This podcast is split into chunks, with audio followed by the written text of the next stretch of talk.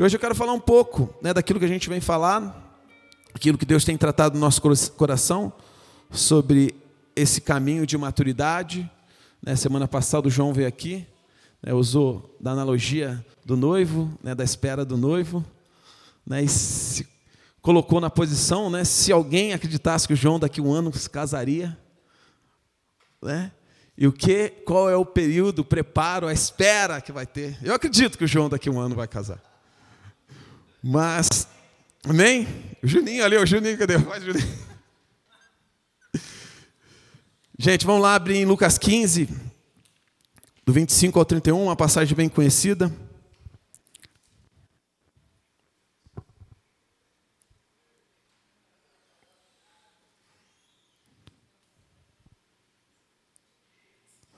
Lucas 15, do 25 ao 31.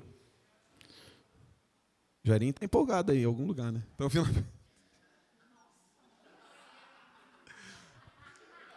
Meu, esses caras são figura. ah. O bom é que está gravado, depois ele vai. Lucas 15, do 25 ao 31.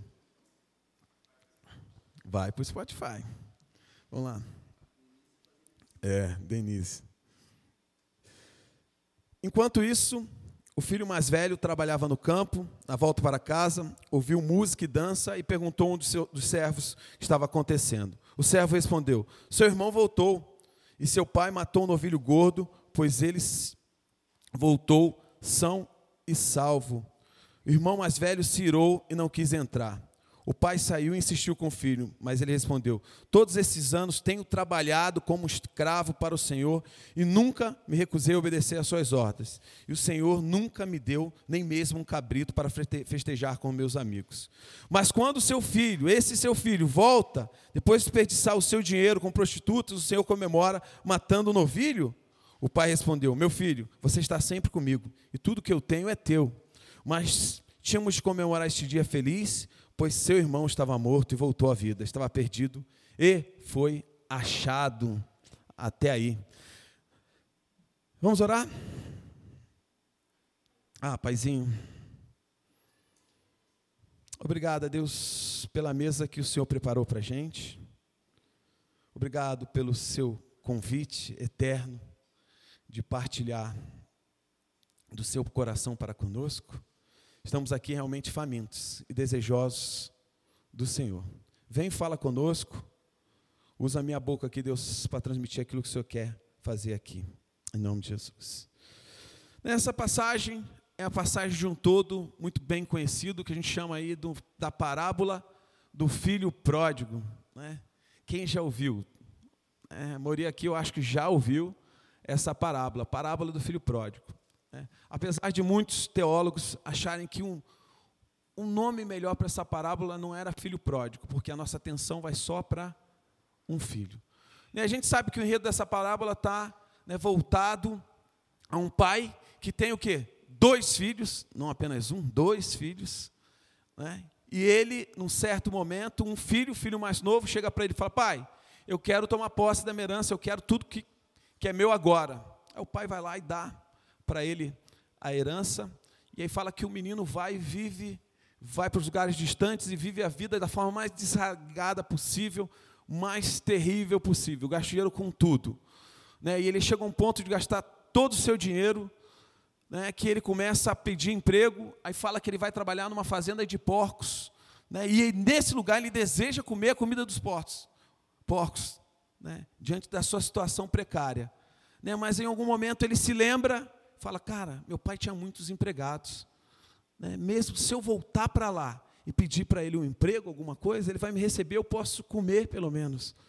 Né? Mas fala que quando ele pensa nisso, né? ele se arrepende, quer voltar para a casa do pai, na hora que ele está voltando, o pai abre um sorrisão, vai ao encontro dele, sai correndo e beija ele e fala para os servos: Ó, oh, preparem um anel, preparem as sandálias, né? mata um novilho gordo aí, faz aquele churrascão porque o meu filho voltou. Né? Aquele que estava perdido está de volta. Né? Mas aí chega na parábola onde o pai fala isso para o filho mais novo, a gente entra naquilo que a gente leu agora. que é o irmão mais velho voltando sua, do seu dia lá, o irmão que tinha ficado, o filho mais velho que tinha ficado com o pai, voltando do seu dia de trabalho e tem essa reação que a gente viu aqui nesse texto. Antes de a gente entrar aqui nesse texto, né, quero falar um pouco desse contexto aqui. Né? Essa parábola está no capítulo 15 de Lucas, como a gente viu aqui, e ela faz parte de um conjunto de três parábolas. Né? Essa parábola, a primeira parábola, ela é da ovelha perdida, né, que a gente já cantou, a gente já conhece, né, que é um, um pastor que tinha 100 ovelhas, né, e fala que uma se perdeu, ele, ele deixa as 99, vai atrás dessa uma e resgata e volta feliz pelo resgate, fala que ele contou para os seus amigos. A segunda é da dracma perdida ou da moeda perdida, né, que conta que uma mulher tinha 10 moedas, né, ela perde uma, aí fala que ela ligou a lanterna, a lamparina, foi, buscou tudo até achar aquela perdida. E quando ela achou, né, ela ficou feliz e contou para as amigas. Só que essa terceira parábola, né, ela conta do filho, né, uma jovem que vai pegar a herança, né, conta do pai que se alegra quando ele volta, mas ela coloca mais um elemento aqui, que é esse filho que não ficou conformado com aquilo que aconteceu. Né, diferente das outras duas, aqui ele coloca um, um finalzinho diferente das outras duas. Não termina na alegria de ter achado. Né? entra nessa parte onde fala desse filho que ficou irado, que não se conformou com o que o pai fez diante da volta do filho. Né? E essa parábola ela tá para responder alguma coisa que está ali no início, no Lucas 1 e 2, que é o, os fariseus que estavam incomodados com Jesus, por quê? Porque ele andava com os pecadores e comia com ele. Então, o, capítulo, o versículo 1 e 2 fala que essa parábola é para responder esses caras. Né? E aí, quando a gente olha e vê essa história, e a gente vê como Jesus é maravilhoso, como ele trata as parábolas, e nessa parábola, no final, ele dá um ingrediente a mais. Né? Tim Keller vai dizer, eu acho muito interessante, porque a gente está muito focado e tendencioso a enxergar essa parábola como a do filho mais jovem. Né? E ele vai dizer, cara, essa o ponto central da parábola é mostrar que tanto o irmão mais velho quanto o irmão mais novo estão distantes do coração do pai. Ambos estão perdidos. Amavam as coisas do pai, mas não ao pai. Então, essa parábola de dois filhos, né, em lados diferentes, mas que não estavam com o coração conectado com o pai. Né? Um pede antecipação e o outro quer a justificação por ser bonzinho. Né? Um quer o dinheiro do pai antes, o outro quer a recompensa por ele ser um cara bonzinho. Né? Quem já não ouviu aí, né? Deus, eu sou tão certinho, obediente, por que, que o Senhor não pode responder minhas orações? Por que, que as coisas não acontecem da forma que eu quero? Por que, que as coisas não são do jeito que eu quero, já que eu sou um cara tão bonzinho, tão certinho? Né? E é isso que ele quer tratar aqui. Eu acho que é essa parte que eu li, essa parte final, mais duro que seja, é uma parábola para a igreja. É uma parábola para aqueles que estão andando né, junto da igreja. Né, Tim Keller vai falar algumas coisas muito interessantes né, a respeito dessa parábola. Se você ler o livro dele, O Filho Pródigo, você vai ficar encantado a forma como ele faz a leitura dessa parábola. E essa pregação tem muito a ver com aqui esse livro. Né? Ele fala: Nós não obedecemos a Deus para ter coisas, mas para ter mais de Deus. Os verdadeiros filhos querem ter mais de Deus, querem se deleitar nele e no seu amor. Né? A gente não quer ser aquele que obedece a Deus para obter alguma coisa. Deus não era o fim, mas o meio para ter alguma coisa, segundo o jovem ali, segundo o, o irmão mais velho. Né? Então ele estava ali obedecendo porque ele queria mais alguma coisa. Né? E a gente sabe, a gente vê nesse texto que essa parábola é para responder essa galera. E se a gente pegar, né, entender que essa palavra é uma mensagem para a igreja moderna, é uma palavra para a gente. Né? Então a gente pode pegar alguns pontos naquilo que a gente leu do filho mais novo, filho mais, no, mais, mais velho, e começar a entender como a gente não endureceu o coração diante do Pai. Então queria passar alguns aspectos aqui, para a gente entender como a gente viver com o Pai mas não endureceu o coração para ele. Né? O filho mais novo saiu, foi lugar distante? Não. Estava do lado, o filho mais velho, estava do lado do pai. Ele andou na casa do pai, viveu ali, mas ele teve uma atitude muito pior do que o mais novo. Né? Ele queria de alguma forma a recompensa, ele queria de alguma forma reconhecer aquilo que ele fez. Né? Ele queria ser honrado pelo pai por tudo aquilo que ele manteve lá. Né? Quão bonzinho eu sou, quão certinho eu sou. Eu vou todo domingo, todo domingo na igreja, terça-feira na reunião de oração. Eu faço, tento fazer tudo, tudo certinho. Né? Mas o Tim Keller fala, cara, o evangelho não tem a ver o quão o quão o nosso, a nossa mão, o nosso braço, a nossa atitude pode fazer certinho, mas o quão a gente está realmente quebrantado, disposto, disponível diante do Pai. Né? Então eu quero passar aqui, cara, seis aspectos que eu acho que é importante para aqueles que andam, né, para nós, né, e eu, isso, eu me enquadro, da que a gente precisa para a gente tomar cuidado de não achar que a gente está no caminho certo, mesmo estando frequentando igreja, fazendo igreja, vivendo, se com um casador estivesse toda semana. Né? Mas né, o que, que, que é andar realmente reconhecer o que é viver ao lado do Pai? O primeiro é nesse texto que no 25, 26 e 27, o Guinho, deixa esse texto aí para mim, o 15 lá da, do 25 ao 31. Né?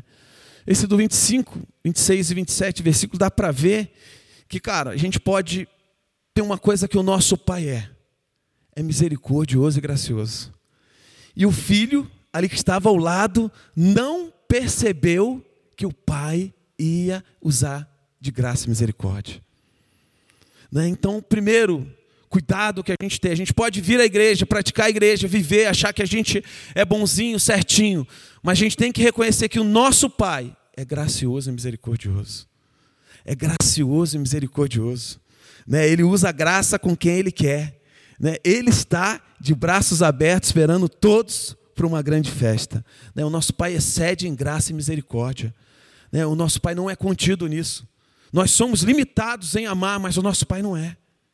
Né? Então o filho ali, né, a primeira reação quando ele voltou, né, ele fica espantado porque o pai fez o quê? Abraçou o filho. Né, o irmão ficou preocupado porque o pai abraçou o filho, né, dizendo: Cara, o que você está fazendo, pai? Esse cara te abandonou, foi para lá, mas ele não entendeu que o pai é rico em graça e misericórdia. Né, a gente não pode para viver na igreja sem entender que o nosso pai é rico em graça e misericórdia não só para os de fora, mas dos de dentro e para conosco.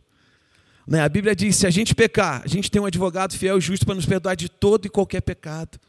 Né? A gente pode se aproximar de Deus, do Deus Pai, através do sangue que foi imolado por nós, e nos aproximarmos dele em qualquer situação e pedir: Deus, me ajuda. Né? O nosso Pai é gracioso e misericordioso. Né? Então, a primeira coisa que a gente vê é que o filho mais velho não reconheceu que o pai era misericordioso e gracioso. Né? Aí no segundo eu acho até forte, no versículo 28, né? o irmão mais velho se irou e não quis entrar. O pai saiu e insistiu com o filho. Meu amigo, olha como é pesado. O pai usa de graça e misericórdia e fala que o filho, o, o irmão, né, o filho mais velho, chega, fica irado com a atitude do pai, com o posicionamento do filho, né? e não quis entrar. Né? Então a gente sabe que é o segundo ponto, né? a gente não pode viver, estar em igreja, se a gente carregar qualquer raiz de amargura, qualquer ira. Então o segundo ponto é não carregue ira, amargura. Né? Se você tem alguma coisa contra o seu irmão, não perca tempo, vai lá e corrija. Né? Não dá para viver o evangelho com raiz de amargura no coração. A gente sabe que lá em Gálatas 5,20 fala que a obra da, da carne é isso. Né? É dissensões, ciúmes, acesso de raiva, ambições egoístas, divisões, facções.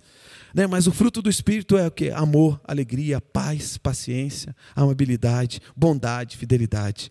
Né? Aqueles que andam com Deus né? aprenderam a realmente se despir do seu próprio ego para ser revestido de Deus e aprender que a raiz de amargura só vai nos levar para um abismo. Na Eclesiastes 7,9 vai dizer: Não se ire facilmente, pois a raiva é a marca dos tolos. Né, não tem sabedoria nisso. Meu amigo, se a gente está aqui, se a gente vem na igreja, se a gente deixa essa raiz de amargura crescer, de ira crescer no nosso coração, na hora que a gente vê, a gente já está distante do Pai. Né? A, a ira nos coloca num lugar distante da onde Deus quer que nós estejamos. Né? Então não adianta a gente vir na igreja e carregar isso. Né? Então é tempo da gente se desnudar para Deus e deixar. Se tem alguma coisa, alguma mágoa, raiz de amargura, ira, que Deus tire do seu coração. Versículo 29. Mas ele respondeu: Todos esses anos tenho trabalhado como um escravo. Meu amigo, isso é, é importante demais. Né? Isso aqui é, é o legalismo da religião. Né? Aqui está dizendo, ele era filho, mas ele não se sentia filho, ele se sentia escravo. Ele era filho, estava com o pai, mas se sentia escravo. Né? Então o que ele estava fazendo? Ele só queria fazer as coisas que tinham que fazer para receber alguma recompensa. Ele não tinha relação com o pai. Né? E aqui entra o legalismo moderno. Né? Se a gente vem na igreja, a gente está praticando, a gente anda dizendo aí que a gente ama Jesus, mas a gente vive no legalismo, a gente faz só por fazer, mas a gente não busca realmente conhecer o Pai. Né? O Pai nos libertou. Ele não nos chama para fazer alguma coisa, a gente não está aqui para fazer alguma coisa e para no final a gente ter algum mérito ou não. Não. Ele nos chama, como falou ontem, para desfrutar da mesa. Ele nos chama para desfrutar da mesa. Né, o Paulo Borges, que é um cara que a gente gosta muito, né, a Denise que ajudou a gente a entender as pregações dele, porque eram bem difíceis. Mas ele fala, né, quando o pai não foi, né, em, João, em João 15 vai dizer que né, o pai não foi para preparar né, um grande culto para nos receber. Né, o pai foi para preparar a morada, para preparar a mesa, né, para nos receber. Né, e esse é o nosso pai, não nos condiciona a nada. Né, ele não quer que nós é, vivamos aqui nessa terra achando que a gente está em serviço e é só a gente fazer, fazer. Não. Aqui, nesta terra, você pode se deleitar e desfrutar do amor do Pai. Né? Nós não somos escravos, nós somos filhos. Né? Nós não somos escravos, nós somos filhos. Né? Filhos amados de Deus. Filhos amados de Deus. Então, o filho mais velho né, vivia ao lado do pai. Não saiu, não fugiu, não fez toda aquela, aquela vida desraigada lá, mas ele, do lado do pai, não se achava filho.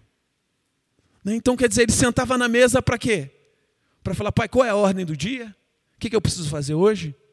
Né? Ele não entendeu que o pai era um pai amoroso e queria desfrutar. Então, meu amigo, nós somos filhos. Não ache que é, você está aqui só para fazer algumas coisas, mas não, você está para se desfrutar do amor do nosso Pai. O quarto, que eu acho que está ali no versículo 30, alguém deixa eu ver.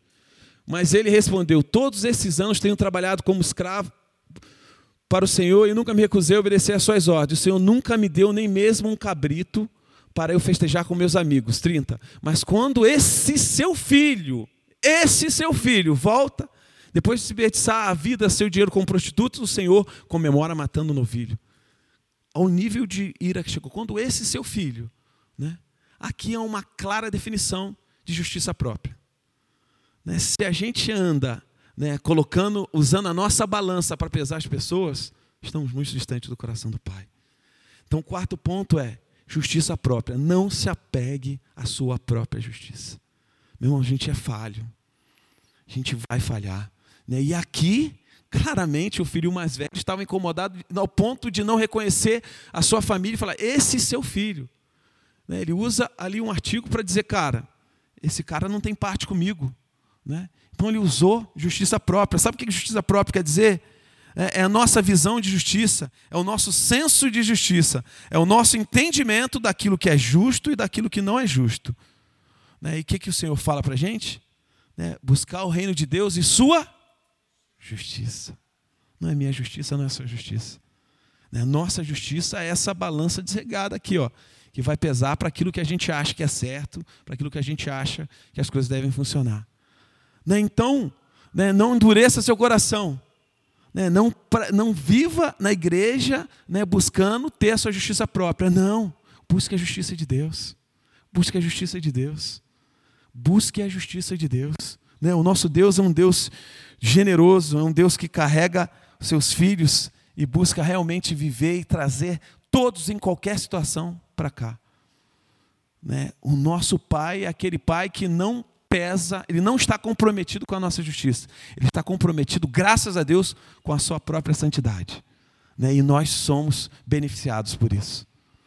Então, à medida que você se achar que você está usando um peso ou uma medida para fazer, usar nessa terra, para pesar a vida de alguém, cara, joga isso do lado. Cara. Joga isso do lado. Né? No versículo 31, o isso é de uma profundidade. O pai lhe respondeu: Meu filho, você está sempre comigo. Tudo que eu tenho é seu. Né, o quinto lugar, né, esse quinto aspecto do filho mais velho é: a gente, se a gente anda com o Senhor, a gente tem deleitado na presença, tem desfrutado da mesa do Pai, nós reconhecemos a nossa herança. Né? Aqui, o pai fala: Cara, tudo que eu tenho é teu. Eu nunca pesei que seria diferente, eu nunca achei que seria diferente daquilo que você tem guardado, que eu ia dar uma parte para você diferente daquilo que é meu. Tudo que eu tenho aqui, você está aqui para desfrutar de tudo isso. Efésios 1:8 vai dizer, né, oro para que o seu coração seja iluminado, a fim de que compreenda a esperança concedida àqueles que chamou e a rica e gloriosa herança que ele deu ao seu povo santo. Rica e gloriosa herança. Né? A gente pode achar, cara, então a nossa herança, a gente pode ter um pensamento escapista aqui, então a nossa herança é quando a gente sair daqui, a gente vai chegar lá no céu, cada um, um vai ter cinco nuvens, outro três, outro quatro, outro dois, vai ficar trocando a harpa lá. Né? Esquece, né? você já está vivendo a herança de Deus, né? você já está desfrutando das bênçãos de Deus, as bênçãos que a gente, a gente já está vivendo né, naquilo. Nós não temos o nosso corpo, nós estamos no nosso ponto, porto final. Né? A gente não tem o nosso corpo purificado, não passamos, ainda não chegamos na consumação. Mas nós desfrutamos do quê? Da presença dEle. Essa é a rica herança. Né? Hoje, em qualquer momento, você é convidado a sentar na mesa. Né? Ele não chega num dia e fala, oh, hoje você foi ruinzinho, não fez devocional de uma hora com João, não fez tudo certinho, então você não pode sentar na mesa. Nosso Pai não é assim. Nosso Pai não é assim. Ele não condiciona o seu mérito. Ele não faz isso. Né? Ele te convida à mesa, né? ele te convida, o seu lugar está lá, ele só espera que você sente. Não é o, o quão bom, o quão, as coisas que você faz. Né? Isso é consequência daquilo que você tem recebido dele. Né? Se você diz que o ama, como diz o João, você vive como ele viveu. Né? Se você diz que o ama, você pratica aquilo que ele praticou. Né? Você anda na terra do jeito que ele andou. Esse é o versículo 31. Então reconheça. Né, você que está aí vivendo, praticando igreja, reconheça que você tem uma herança, você já desfruta dela. Tudo que ele tem é teu. Né? Versículo, o sexto aspecto é o versículo 31. É o versículo. Tem, é, isso mesmo. Tem mais. Espera aí, a minha versão aqui. Ali eu já não enxergo, né? 32, né? Você me quebrar aí. Mas tínhamos de comemorar este dia feliz, pois seu irmão estava morto e voltou à vida. Estava perdido e foi achado. Qual o sexto aspecto que eu acho que a gente falou ontem? Eu acho que isso que eu queria trabalhar, e a gente falou isso na reunião de oração, na terça-feira. Né? Qual o maior milagre que a gente vai ver aqui nessa terra? É um paralítico andar, uma mão de alguém crescer, você ter alguns, alguma coisa que você orou e ter uma resposta. O maior milagre que a gente vai ver nessa terra é quando o coração egoísta do homem se curva diante da majestade de Deus. Né? Quando o homem, em sua arrogância, na sua vaidade, no seu egoísmo, chega diante de Deus e fala: Eu não sou suficiente. Né? E aqui o irmão mais velho não percebeu. Então, o sexto aspecto é quando não choramos pelo perdido. O irmão mais velho não chorou. Meu amigo, se a gente estiver aqui vindo todo domingo na igreja, mas a gente não carregar, como diz o Leonardo Ravenhill, não carregar, não gemer pelo peso dos perdidos, a nossa fé é vã. Foi minha esposa. A nossa, a nossa fé é vã. No momento final, a Ana disparou.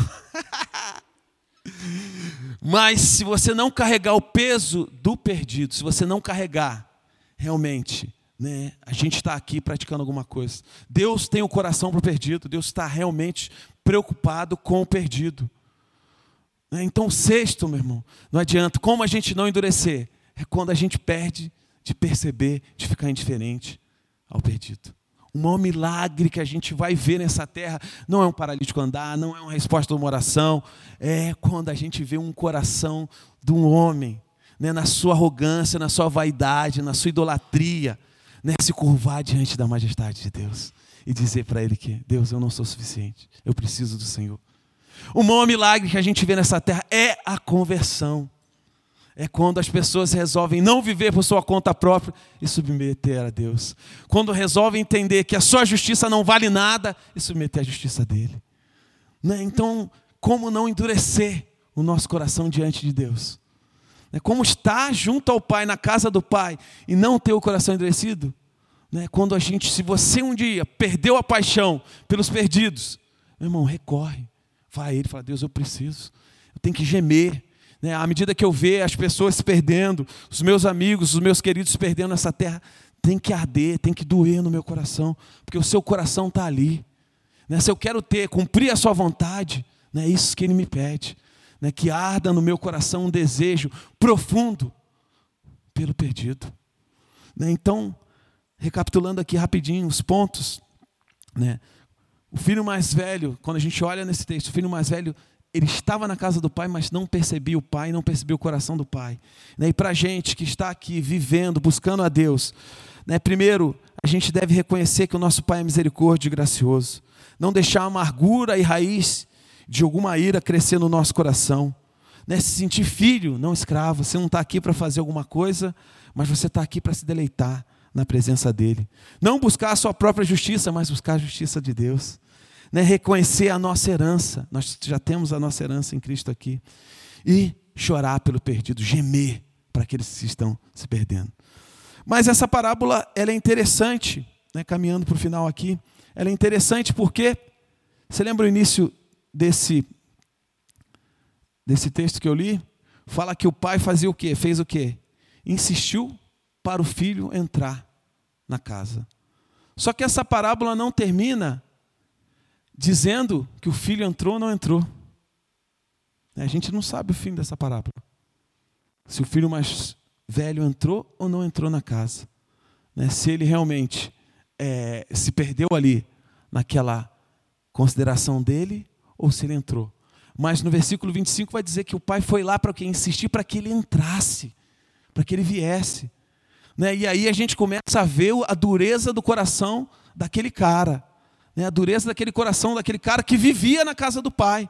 O que eu quero alertar, eu quero trazer no seu coração essa noite é, cara, não basta viver aqui ou praticar a religião ou viver o evangelho em outro lugar. Tem que entrar, tem que mergulhar, tem que deixar Deus tratar, tem que deixar realmente Deus mexer nas estruturas do nosso ser, do nosso ser egoísta, né, da, nossa, do nosso, da nossa mente que busca realmente viver da nossa forma, do nosso jeito. Né? Então essa parábola termina de uma forma diferente das outras três que tem ali em cima. Ela termina falando, é, a última frase é o pai falando, pô, mas eu me alegrei porque o meu filho voltou. Mas não fala se o filho mais velho voltou, entrou ou não entrou na casa. Né? E o que eu queria, que eu acho que, cara, todos nós aqui carregamos um pouco do filho mais velho. Eu, você, toda a gente carrega. Né? Eu não estou aqui para acusar ninguém, eu estou aqui para olhar para a minha vida e falar, cara, eu carrego. Né? Eu carrego um pouco do filho mais velho, eu quero realmente exercer, andar com a minha justiça. Por vezes eu não reconheço a graça e misericórdia do nosso Pai. Eu esqueço da herança que Ele me colocou. Né? Eu esqueço do, daquilo que Ele já fez na minha vida. Né? Raiz de amargura e ira de vez em quando vem sobre a minha vida. Né? Mas eu, olhando para isso, olhando para essa palavra, eu falo, cara, eu não quero ficar distante do Pai. Eu não quero estar do lado e não percebê-lo. Né, eu quero que o meu senso de encantamento e admiração seja cada vez maior. Que o meu deslumbre por Ele seja maior. Que o meu encanto por Ele cresça. Né, que eu perceba Ele em todo e qualquer momento. Que eu não esteja preocupado se a música vai rolar daquele jeito, ou se a pregação vai finalizar daquele jeito. Não, mas eu quero que o meu coração aqui esteja realmente pesado, porque a presença dele está no, meu, tá no nosso meio. Eu quero que o meu coração arda, né? aquela fome que a gente cantou, realmente deixe o nosso coração numa posição que a gente fala, Deus, eu só quero o Senhor. Né? Que esse seja. Né? A gente carrega desse filho mais velho. Então, esse é, é o nosso legalismo, é a nossa forma de ver religião, né? a nossa forma de realmente achar que a gente tem mérito nessa relação. A gente não tem mérito nenhum. A gente não tem mérito nenhum. Né? A gente não tem mérito. Mas eu fico com medo quando termina essa parábola e fala, não está a entender se o filho mais velho entrou ou não entrou na casa do pai. Deus me livre, Deus me tire desse coração endurecido, que não nos deixe entrar, que não nos deixa realmente desfrutar e se deleitar da mesa do Pai. Né? Então a mensagem eu queria que você repensasse, se trabalhasse na sua vida agora. Né? Todos nós carregamos isso. Né? E esses seis aspectos são os que nos mexem, né? trabalham no nosso ser para nos mostrar que o nosso Pai realmente quer se deleitar na mesa. Né? A gente está, como Samuel falou ontem, como Paulo Borges fala, né? a gente está vivendo o Evangelho, a gente está sentado numa mesa para trocar riquezas e pobrezas, forças e fortalezas. Né? Não estou sentado numa mesa com o Pai, onde a gente só venha se vangloriar, olha que Deus fez através de mim, olha o que está fazendo. Não, você está ali para chorar também. Fala, por que, que isso me aconteceu? Ah, paizinho, por que, que essas coisas sobrevieram sobre mim? Por que, que tudo isso realmente aconteceu na minha vida? Né? Então é tempo da gente olhar e não deixar o nosso coração endurecer. Nós estamos na presença do Pai. Né? Não deixa o filho mais velho ganhar forma na sua vida. Não deixa o filho mais velho ganhar forma no seu coração. Não deixa o legalismo né, ocupar. Não deixa isso realmente entrar de forma que você não consiga perceber a presença do Pai em todo e qualquer momento. Amém?